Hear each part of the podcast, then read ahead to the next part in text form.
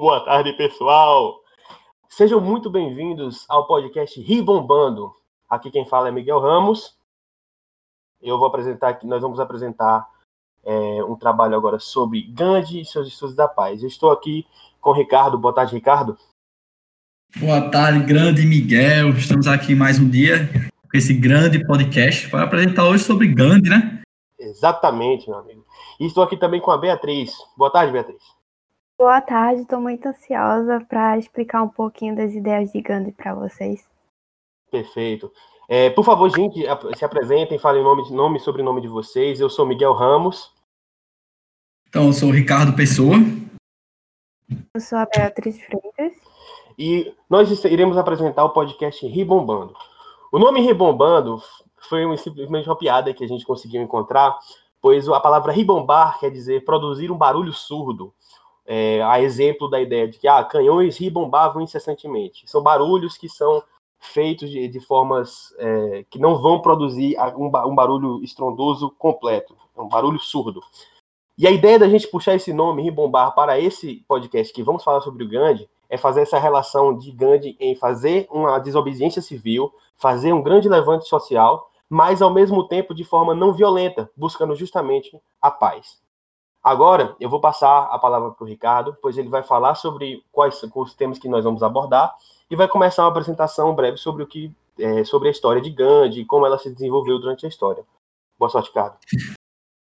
Então, amigos, bom dia, boa tarde, boa noite a todos ao redor do mundo que nos escutam. Como já dito anteriormente, eu sou Ricardo Pessoa e irei falar a vocês um pouco agora sobre a história do grande Mahatma Gandhi. Então, o Gandhi nada mais nada menos foi do que o maior ativista indiano e um dos maiores do mundo, se não o maior do mundo, que lutou durante as décadas entre 20 e 40, na Índia, no caso, anteriormente na África do Sul, contra o fim do regime colonial inglês e pela independência da Índia. O ativismo de Gandhi ficou particularmente é, conhecido por ter desenvolvido um método de manifestação não violento. Mas eu acho que antes disso tudo a gente deve voltar um pouco mais na história para contar a vida do nosso grande ativista desde os primórdios da sua vida.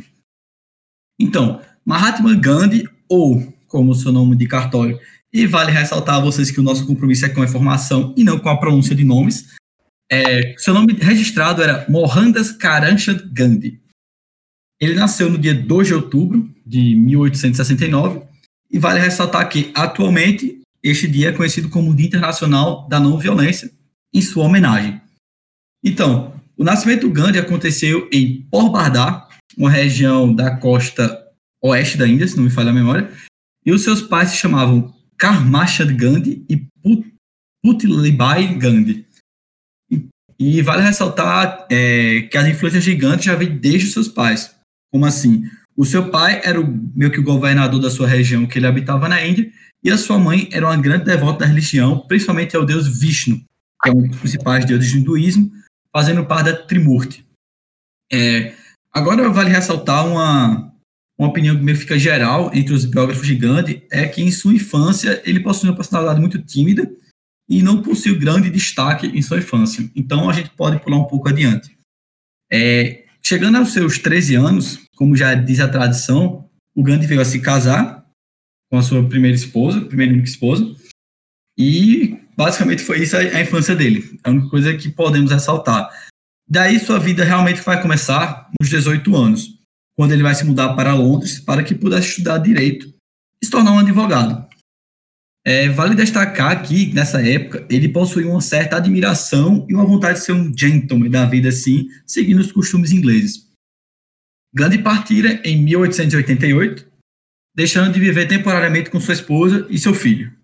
No período em que ele esteve na Inglaterra, ele aprofundou bastante os conhecimentos religiosos, sobretudo do hinduísmo, a partir da leitura de textos sagrados, e também se tornou vegetariano, passando a frequentar um clube social para vegetarianos em Londres.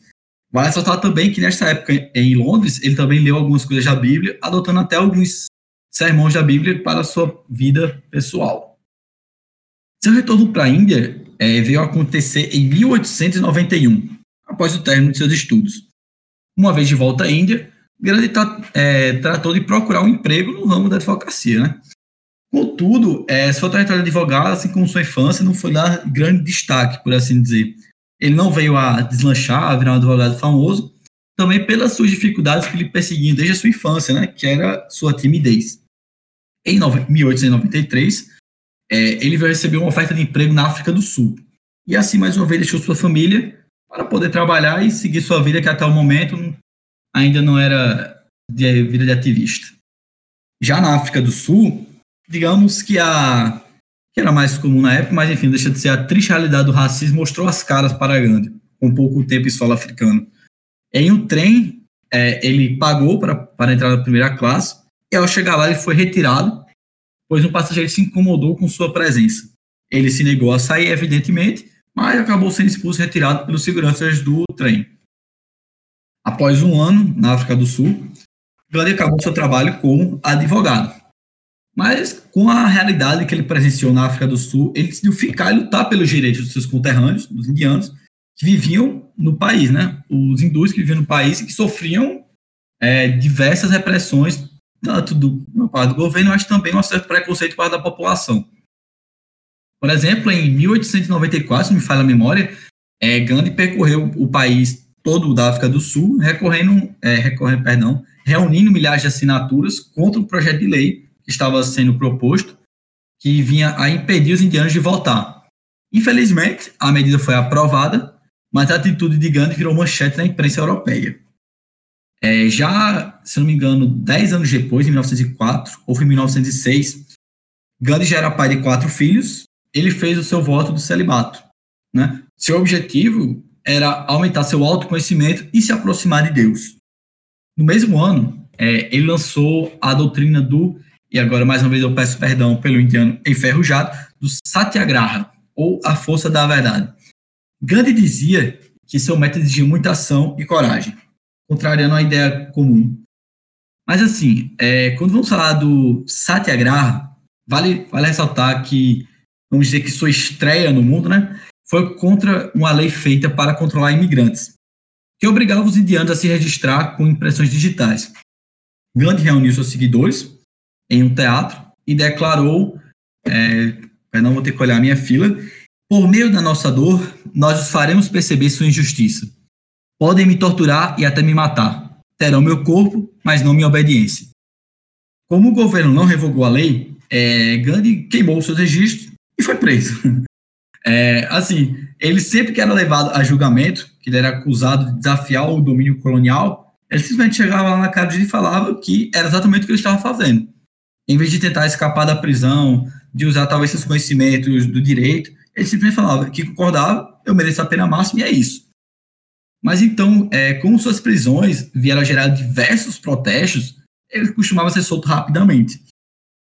É, até tem uma, uma frase que vai ficar muito famosa também, de um dos principais rivais de Gandhi na África do Sul, o general John Christian. É, ele era administrava, no caso, a África do Sul, e aos poucos ele meio que foi conquistado pelo indiano, né?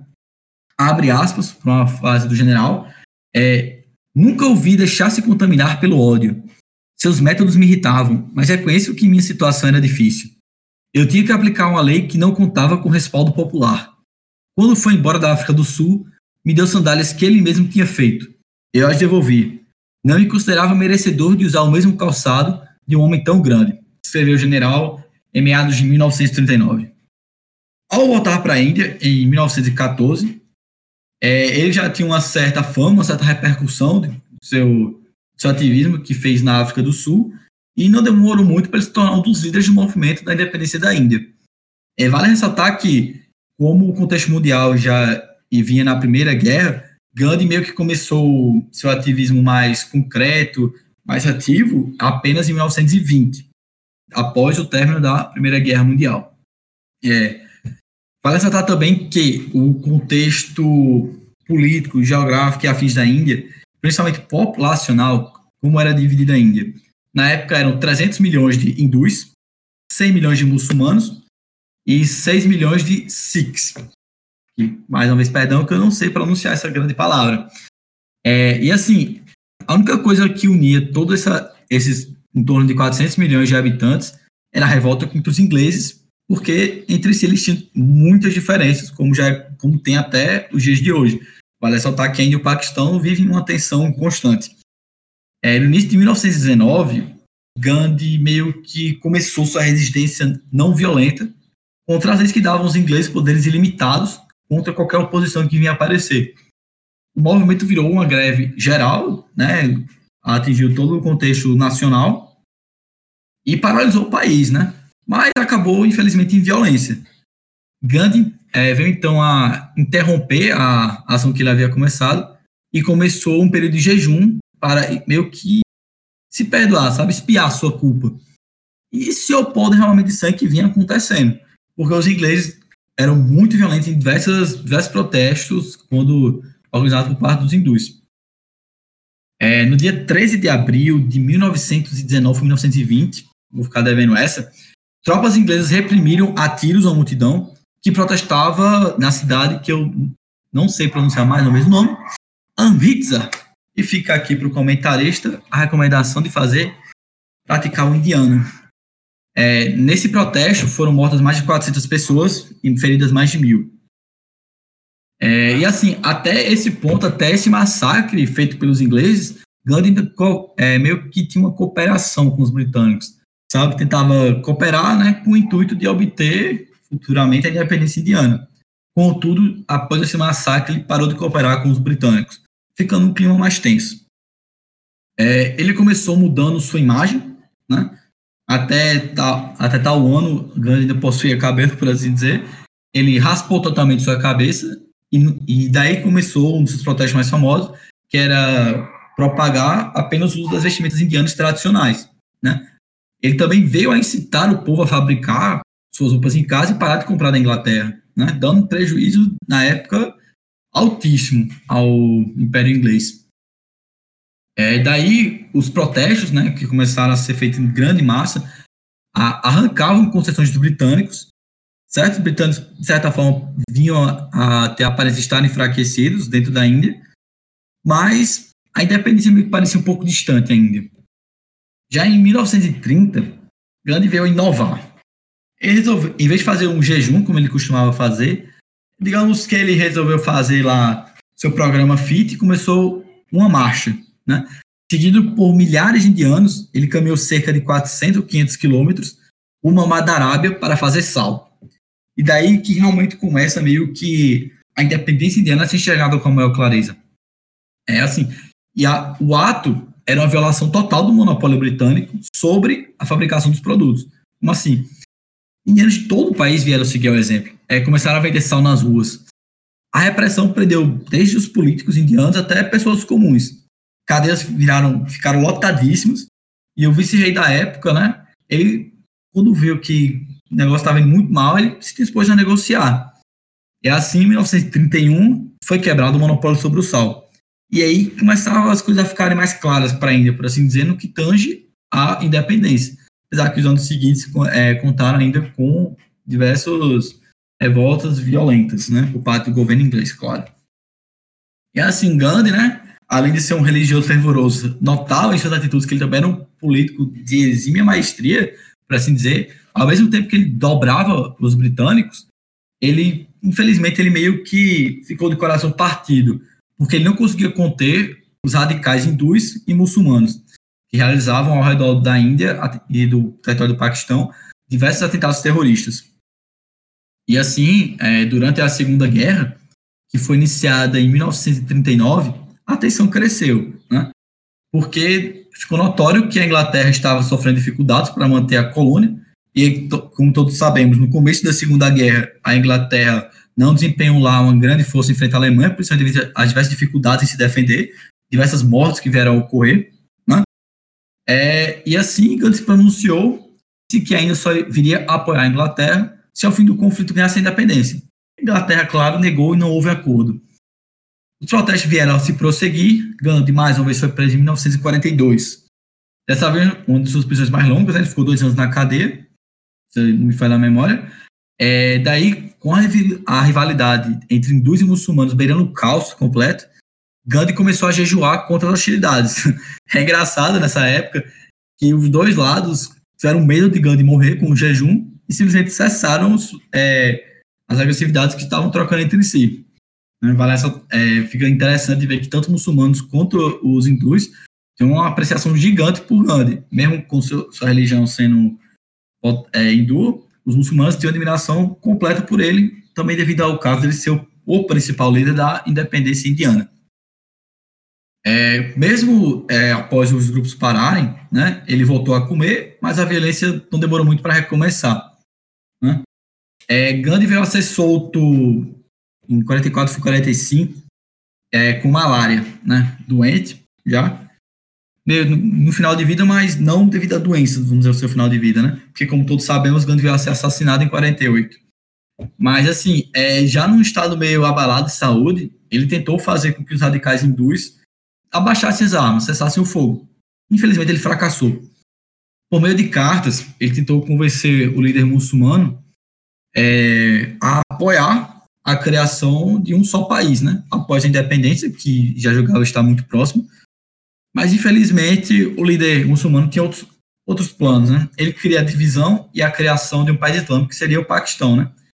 que traduzindo é a terra dos puros, sua visão.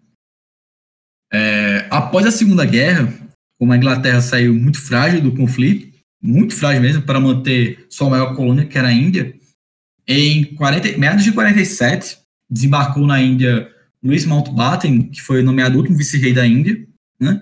Gandhi veio se reunir com ele, logo após sua chegada, para propor que a colônia virasse um país só. É, só que daí, meio que por trás assim, do, do que estava acontecendo, um discípulo do Gandhi, o Nehru, é, Nehru, enfim, um dos líderes do Partido do Congresso, já havia dito a Mountbatten que os hindus, assim como os muçulmanos, preferiam a divisão. Né? O discípulo de Gandhi passou por na frente dele já tinha proposto a divisão entre Índia e Paquistão. Sendo assim, 14 de agosto, o Paquistão declarou sua independência.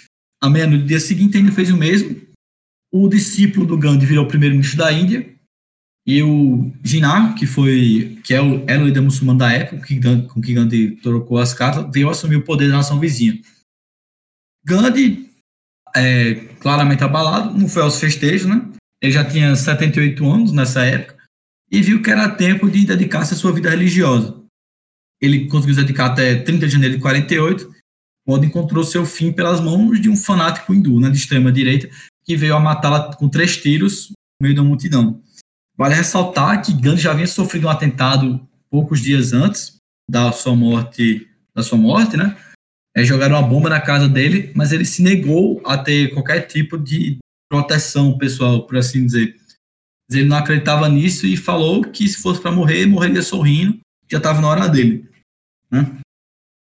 E é assim, podemos notar então que a história de Gandhi está desde os primórdios da sua infância.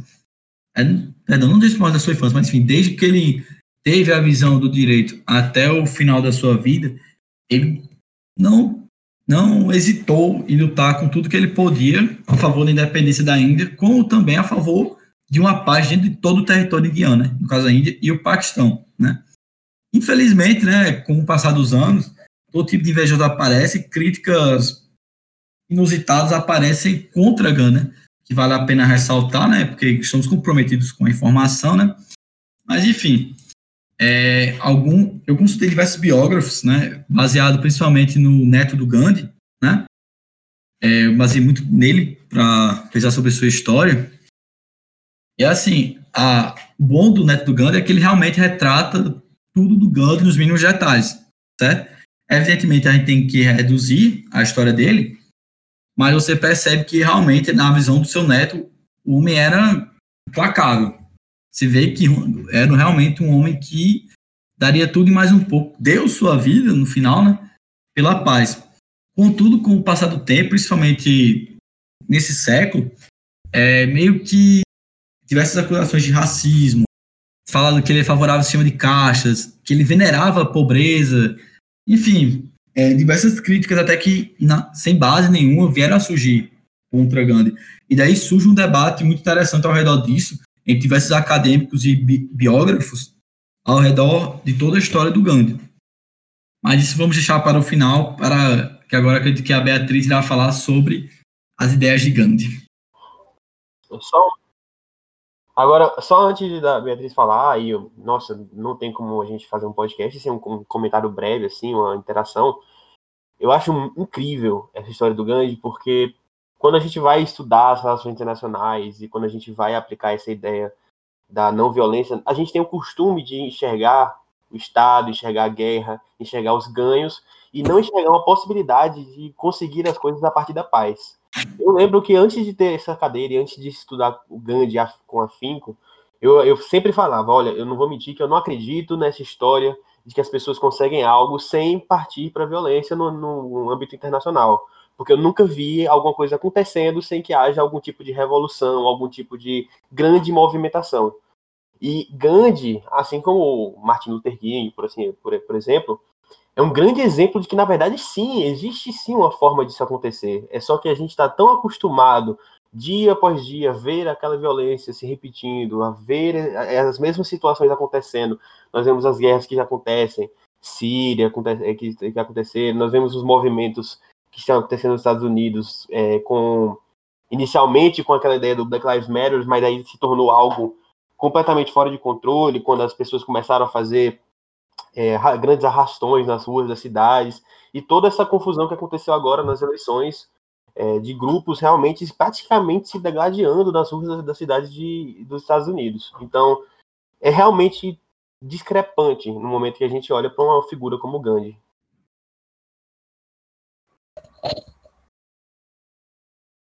Boa tarde, pessoas lindas e curiosas. É, não sei que momento vocês estão escutando o podcast, então boa tarde, bom dia ou boa noite. É, então, depois de conhecer a história desse homem tão inspirador, vamos entender um pouquinho como funcionava a cabeça dele, né? É, vou falar um pouquinho quais eram as, as ideias de Gandhi. É, bom, ele desenvolveu e testou vários métodos bem interessantes que inclusive produziram muitas mudanças políticas e reduziu de grande forma também as injustiças sociais nas sociedades. Bom, os ensinamentos e as ações é, de Gandhi tiveram um efeito bem profundo nas pessoas ao seu redor, é, nos países em que ele passou e em muitos aspectos no mundo todo, pois serviu de inspiração para várias outras pessoas. Bom, é, esses princípios seguidos por ele eram baseados em três princípios. É, bom, meu indiano também não é muito bom, mas eu vou tentar explicar direitinho para vocês. Prime o primeiro princípio seria a sátia, que traduzindo para o português pode significar a verdade. Bom, esse conceito ele pode ser entendido de duas formas. A primeira forma, ele refere-se a um processo de desenvolvimento e compreensão de qualquer situação e busca entender os pontos de vista de todos, de todos os indivíduos envolvidos nesse processo. O que Gandhi fazia? Ele basicamente conversava e, tentava entender o ponto de vista de cada pessoa que estava trabalhando com ele para mudar a, aquele propósito que eles queriam. Bom, a segunda interpretação, e a interpretação mais importante para esse termo, era definido como uma estratégia positiva de construção para a paz, é, aplicada em um nível social bem mais amplo. É, sendo assim, era basicamente o um processo de desobediência civil ou resistência não violenta. Inclusive, esse segundo conceito foi muito importante no sentido de ajudar a Índia a alcançar a independência da Grã-Bretanha. E que teve também um profundo impacto influenciando outros pensadores construtores da paz, como, por exemplo, Martin Luther King. Bom, o segundo conceito seria Ahimsa. Não faço ideia se se pronuncia assim, mas tudo bem. O a tradução para o português significa não lesão ou não violência. Para Gandhi, significava é, um esforço na construção para a paz, por vários motivos. Ele acreditava que não prejudicar o, é, que era importante não prejudicar o outro, nem em pensamento e nem em ação. Esse meio não violento realizava o objetivo do indivíduo é, não afetando o próximo, não machucando nenhum adversário em um conflito. É, para Gandhi, é, excluir o uso da violência é melhor, porque os, os humanos não são capazes de saber a verdade absoluta, portanto, não são competentes para punir. Bom, passando para o terceiro princípio, seria a tapásia. É o terceiro, é o terceiro princípio importante no sistema de crença de Gandhi. É, Gandhi ele viu o sofrimento próprio como uma manobra viável para enfrentar, para enfrentar desculpa, a violência que muitas vezes é nivelada para aqueles que trabalham na remoção dessas injustiças sociais. Esse terceiro é, princípio significa autossuficiência. Ele acreditava que ter a disposição de suportar o sofrimento, em vez de retaliar o outro por um, por um ato violento, quebrava esse ciclo de violência. Bom, a capacidade de envolver de se envolver em sofrimento do próprio requer considerável coragem e autocontrole. De fato, é, ele descrevia a autodisciplina como um, um princípio fundamental. Inclusive, ele é, ensinava aos seus seguidores a ter autodisciplina como um soldado militar, pois ele acreditava que os indivíduos que praticavam a tapásia, essa, esse princípio, requer um, um treinamento extensivo para estabelecer a disciplina necessária quando a violência não é dirigida contra eles. Bom, esses três princípios que eu falei de forma bem breve, tentei explicar de uma forma legal para vocês, é, ele é incluído no método da Satyagraha. Mas o que seria a Satyagraha? Satyagraha é um método pelo qual as pessoas podem desafiar com sucesso uma política é, estabelecida. Sendo assim, é basicamente uma atividade de desobediência civil destinada a enfrentar leis e políticas de formas injustas. É, bom, esse método começaria com um esforço para resolver o conflito, por meio de, de canais estabelecidos e protocolos aceitos. Bom, a primeira forma de ir contra essas leis e políticas injustas seria por meio de um, uma carta, um protocolo, mas de, um, de uma conversação não verbal. É, se esse método, esse, essa primeira forma não, foi, não fosse eficaz, o grupo partiria para uma ação mais direta. Essa ação envolveria manifestações, paradas e etc. E se mesmo assim as manifestações e essas paradas ainda não fosse suficiente, não chegasse ainda a nenhum acordo, dependendo da natureza dessas queixas e da situação específica, essas ações poderiam ser tomadas é, de forma a envolver boicotes, greves e outras formas de não cooperação ou até mesmo não pagamento de impostos. Aqueles que participavam desse movimento eram chamados de Satyagrahi. Então, a palavra meio difícil, mas é isso. Bom, é, Gandhi, ao longo de sua vida, insistiu né, que os meios para se chegar a qualquer objetivo devem ser cuidadosamente selecionados. É, por exemplo, ele queria obter a independência da Índia usando meios não violentos, enquanto outras pessoas defendiam a violência ou a rebelião. Mas Gandhi acreditava que se os líderes que emergissem na Índia depois de tomar a independência, esse governo seria tão tirano quanto a liderança britânica que eles tinham anteriormente. Ou seja, o resultado final da independência teria muito pouco impacto sobre o cidadão comum da Índia. E não seria tão desejado quanto a liderança que surgiria se o princípio se esse método que eu citei anteriormente fosse seguido. Ou seja, ele prezava muito por essa não violência, por esse método de chegar a um acordo sem ferir o outro. Bom, é, esse método, é, podemos exemplificar ele na Marcha do Sal, que acredito que tenha sido o ano de 1930 e foi um exemplo é, do Satyagraha contra, é, contra os abusos coloniais britânicos. É, esse movimento ele representou a insatisfação com as injustiças e opressões coloniais na Índia e desencadeou uma série nacional de protesto e desobediência civil. Estima-se que essa marcha é, reuniu mais de 2 mil pessoas e mais de 100 mil indianos foram presos durante esse período, inclusive Gandhi.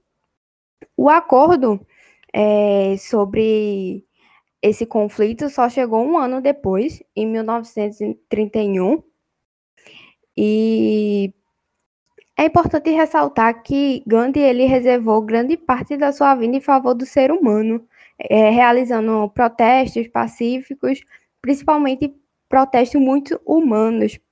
E mesmo sendo preso e espancado inúmeras vezes, ele nunca desistiu. Ele nunca foi contra o, o seu princípio da não violência e conseguiu, assim, conquistar a confiança e mudar a mente de muitas pessoas que queriam tomar, queriam conseguir a independência de forma violenta. É, é muito linda a forma como esse homem conseguiu mudar é, o seu país, é, conseguiu ajudar na independência do seu país.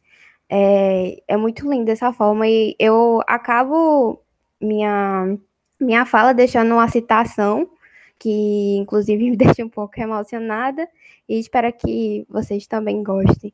É, por ser efêmera, uma vitória obtida por meio da violência equivale a uma derrota.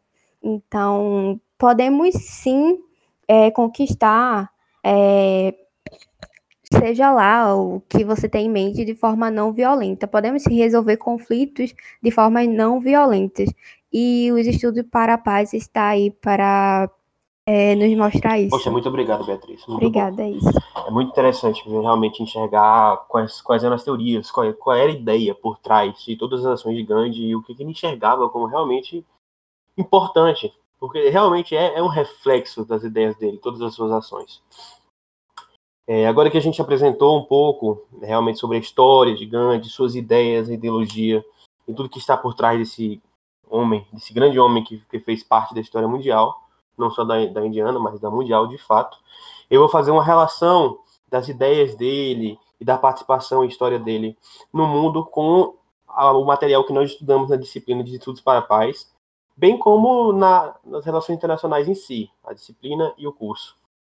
É, inicialmente, eu vou me, é, me, basear no texto da Paula Fatsi, eu acho que se pronuncia assim, eu não tenho certeza, eu acho que ela é brasileira, mas é, ela produziu um texto pela Universität Innsbruck, na Alemanha, em 2009, e ela vai falar justamente da ideia da não violência e seus impactos em relação às teorias é, tradicionais de relações internacionais.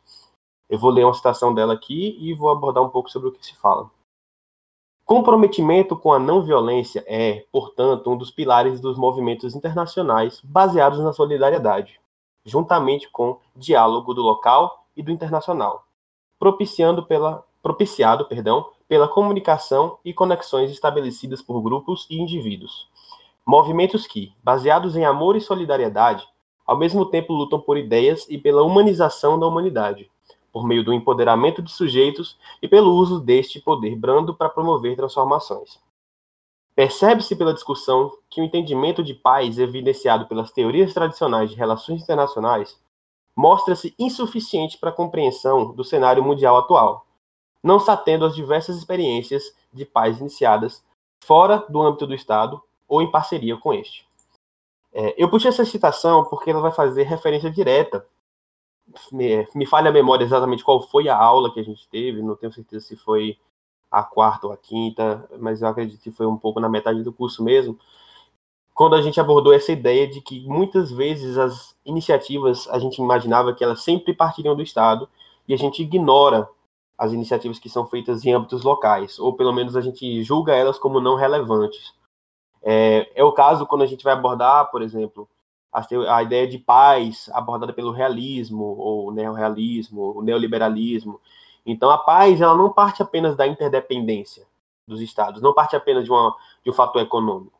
Ela não vai partir somente de uma balança de poder que vai é, relevar, basicamente tudo que acontece no, no ambiente econômico, no ambiente local, e vai prestar atenção somente na ideia do poder do Estado. Não. O que se aborda, justamente enxergando toda a ideia e a imagem de Gandhi, é que, na verdade, um único indivíduo pode fazer, pode fazer sim a diferença. Quem dirá uma, uma, uma região, um local e suas ações. Então, é entender o Satyagraha de Gandhi e entender que essa ideia da não violência e da prática da não violência para a transformação do conflito, por assim dizer, se aplica diretamente aos estudos da paz. Não é à toa que o, tudo que Gandhi falou é estudado até hoje e, é, e serve de fato como base para as muitas teorias que surgiram. É, nesse momento, então, devo falar simplesmente de um dos autores mais importantes citados durante toda, todo o curso, na verdade, o autor base que deu início a tudo isso aqui, que é do próprio texto escrito pelo professor Marcos Alan Ferreira. Mas o, o autor que o professor cita no seu compilado é o, é o, o Galton, é, se eu não me engano, ele é norueguês, que é justamente quem vai criar aquela ideia da, da, da paz positiva, paz negativa, violência estrutural, violência direta e cultural, tudo isso. Mas antes de mais nada, vamos abordar o tema em questão, a desobediência civil o que é essa desobediência civil, como Gandhi a utilizou é, para conseguir é, seus, digamos, ganhos, utilizando-se utilizando dessa desobediência civil para ter, de fato, por exemplo, como a Beatriz e o Ricardo citaram, a independência da, da Índia, quais foram realmente, de fato, os ganhos que eles, que eles ganharam.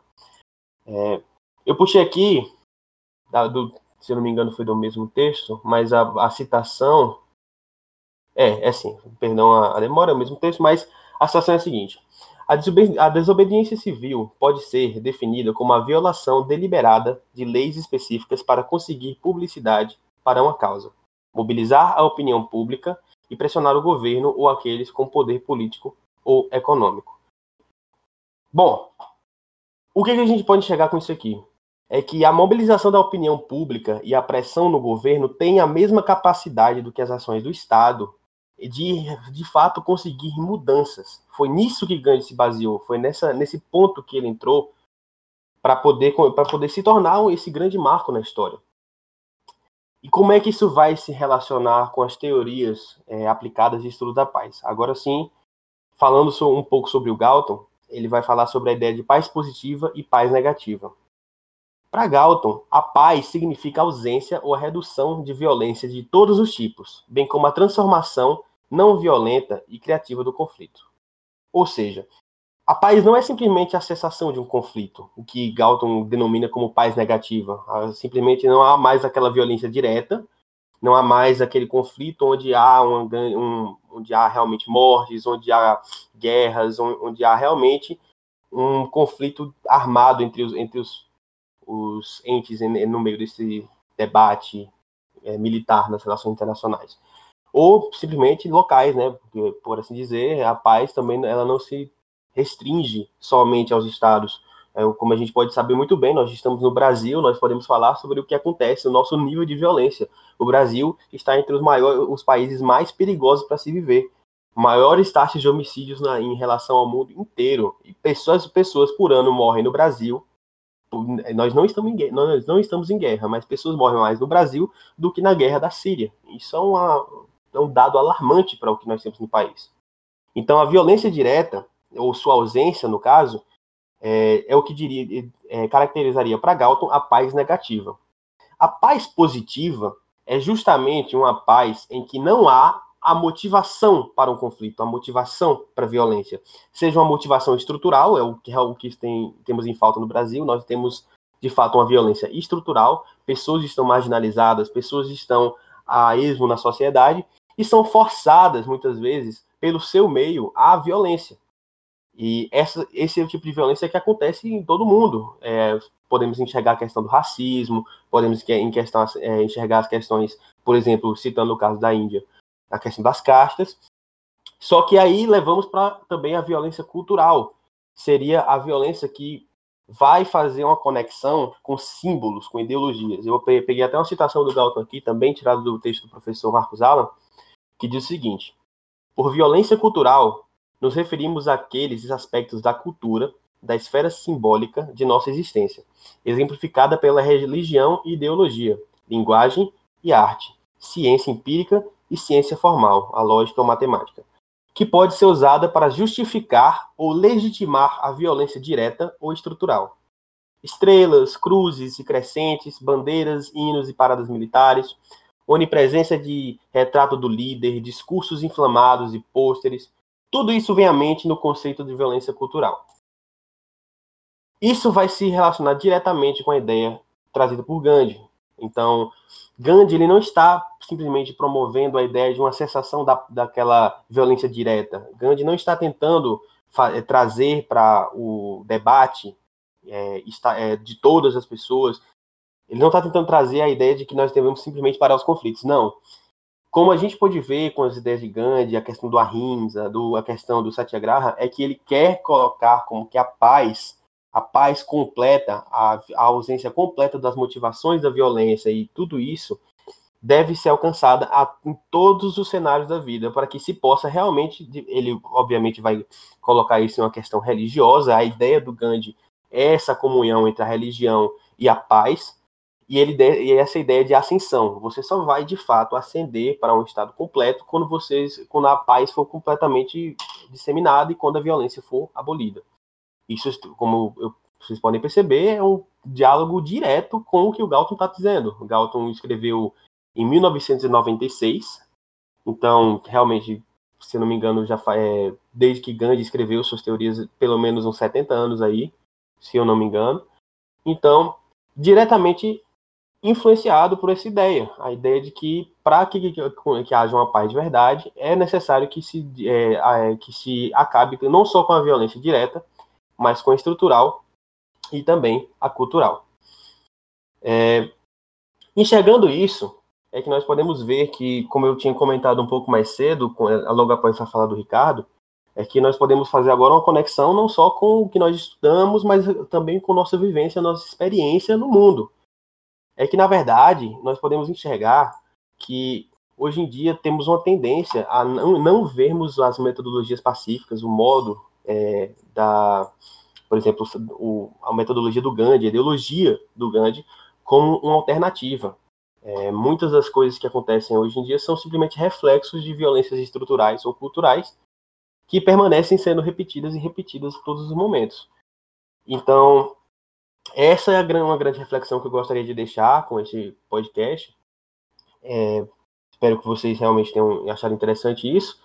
Mas é que a ideia de que a conexão de Gandhi, a conexão da, das ideologias dele, transcendem simplesmente a ideia de nação, transcendem a ideia de Estado e se tornam globais, se tornam completamente é, completas a todo mundo. Então elas se aplicam ao cenário brasileiro no momento que falamos sobre a, violência é, estrutural, ela se aplica ao cenário americano e como quando a gente pode ver a questão do Black Lives Matter e como é, por que que primeiramente esse movimento iniciou-se a questão do, da é, se algum de vocês, por favor, puder me lembrar, eu não tô, eu, realmente me falhou completamente a memória agora do nome do, do homem que sofreu nas mãos do, do policial, na verdade, é, com aquela cena horrível que me traumatiza até hoje, que foi aquela quando o policial colocou o joelho no pescoço de um homem e ele morreu numa, num cenário no meio de uma rua, a céu aberto, de manhã. Então, aquela ali foi uma grande representação de violências que, obviamente, uma violência direta, mas que possuem um, uma carga cultural e estrutural nas costas que vem impactando a humanidade há muito tempo, há muito, muito tempo. Então, inicialmente, aquele movimento trouxe justamente isso à, à, à imagem, trouxe justamente isso à tona, e a forma como ele foi se, se movendo no, é, posteriormente a isso também mostra, na verdade, que as pessoas às vezes esquecem o de onde as coisas surgiram. Como eu citei, o Martin Luther King, apesar de nosso trabalho focar no Gandhi, não podemos esquecer de outros grandes homens, grandes pessoas que fizeram é, diferença a partir de outras metodologias e é, do que simplesmente uma é, ação estadual convencional como a gente tende a estudar nas RI. Bom, pessoal, eu acho que é basicamente isso que eu gostaria de falar. Eu espero que vocês tenham achado interessante. A gente utilizou é, realmente diversos textos durante nossa apresentação. Eu, como, como eu falei, eu utilizei o Galton para poder falar, baseado no texto do professor Marcos Alão Ferreira. Eu usei a Paula Fati, da Universidade da Universität Innsbruck, na Alemanha, bem como é, eu utilizei o Ian Attack, é, basicamente era esse nome que eu estava tentando me lembrar, mas que ele faz quando ele fala sobre o texto da Nonviolence and Civil Resistance. É, vocês querem falar também, por favor, os textos que vocês usaram, quais foram as referências de vocês? Agora é uma boa hora. Bom, particularmente, como eu já havia mencionado antes até, eu me baseei principalmente no neto do Gandhi, né? O Rajmohan Gandhi, né? Ele escreveu o livro A True History of a Man, His People and an Empire, se não me falha a memória, recebendo inclusive um prêmio, é, né, o prêmio bienal do Congresso de História Indiana, em 2007, se não me falha a memória. É um ótimo livro e basicamente todas as informações que eu tirei foram de lá, com exceção das críticas que eu vi a pesquisar a parte assim, né, porque é sempre bom a gente se informar mais, apesar de algumas informações muito inusitadas aí pela internet. Com certeza, com certeza. Não dá para confiar mais não, é muito complicado. Bom, os textos que eu usei foi um em espanhol, Gandhi, Política e Sátia, e o segundo foi Gandhi as Peace Builder, The Social Psychology of Satyagraha para esses dois textos. Inclusive, tem pouquíssimos artigos sobre Gandhi, né? Então, acho maravilhoso a gente estar tá gravando um podcast e incentivando as pessoas a buscarem mais o, o, o, conhecimento que ele transmitiu no mundo todo. Mas com toda certeza. E é isso aí. Muito, muito obrigado pela atenção de vocês. E tchau, tchau, galera. Boa tarde. Valeu, amigos. Obrigada, pessoal. Tchau, tchau.